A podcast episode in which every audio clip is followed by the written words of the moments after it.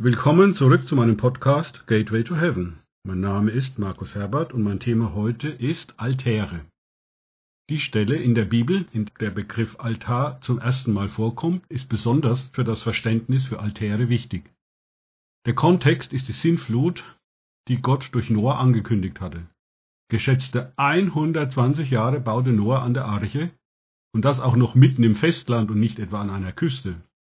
Das sollte sich selbst bei den damaligen Kommunikationsmöglichkeiten überall herumgesprochen haben. Doch außer Noah und seiner Familie wollte keiner auf Gott und sein angekündigtes Gericht hören. Hm. Dieses Verhaltensmuster kommt mir irgendwie bekannt vor. Mehr dazu am Ende des Podcasts. In Hebräer 11,7 wird uns mitgeteilt, weshalb Noah die Arche baute. Durch Glauben baute Noah, als er eine göttliche Weisung über das, was noch nicht zu sehen war, empfangen hatte, von Furcht bewegt eine Arche zur Rettung seines Hauses. Durch ihn verurteilte er die Welt und wurde Erbe der Gerechtigkeit, die nach dem Glauben ist. In 2. Petrus 2,5 wird Noah auch als Prediger der Gerechtigkeit bezeichnet. Was für ein wunderbarer Vers, in dem Glauben erklärt wird. Hier die komplette Bibelstelle aus 2. Petrus 2,5. Sie lautet, und wenn er die alte Welt nicht verschonte, sondern nur Noah, den Prediger der Gerechtigkeit, als achten neben sieben anderen bewahrte, als er die Flut über die Welt der Gottlosen brachte. Hier wird die Gottlosigkeit als Ursache für das Gericht Gottes ganz klar benannt.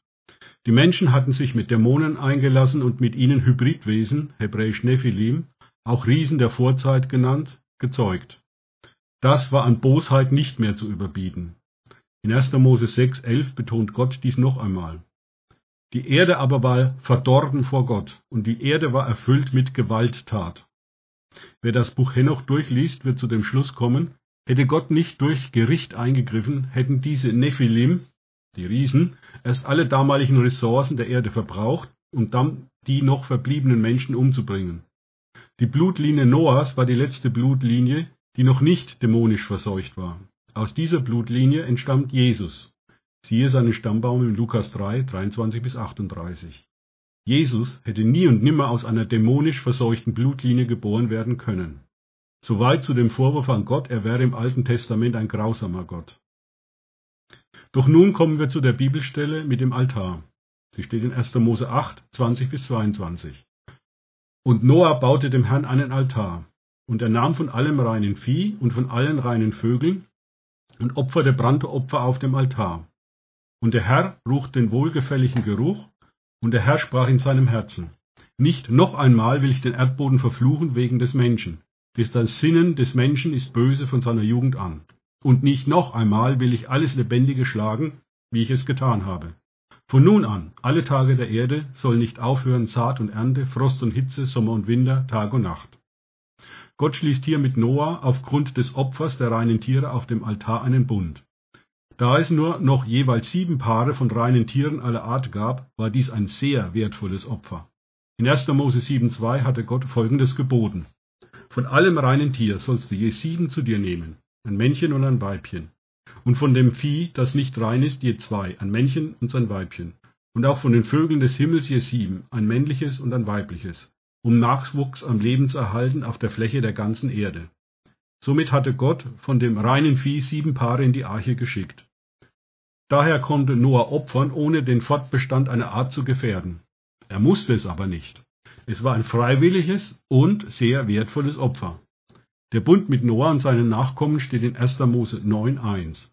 Und Gott segnete Noah und seine Söhne und sprach zu ihnen, Seid fruchtbar und vermehrt euch und füllt die Erde.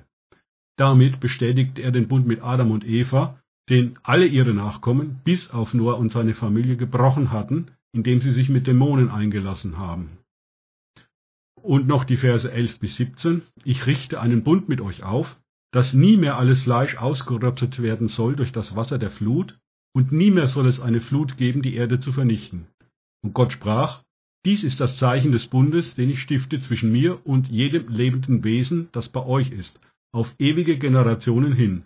Meinen Bogen, damit ist der Regenbogen gemeint, setze ich in die Wolken, und er sei das Zeichen des Bundes zwischen mir und der Erde. Und es wird geschehen, wenn ich Wolken über die Erde aufwölke, und der Bogen in den Wolken erscheint, dann werde ich an meinen Bund denken, der zwischen mir und euch und jedem lebenden Wesen unter allem Fleisch besteht.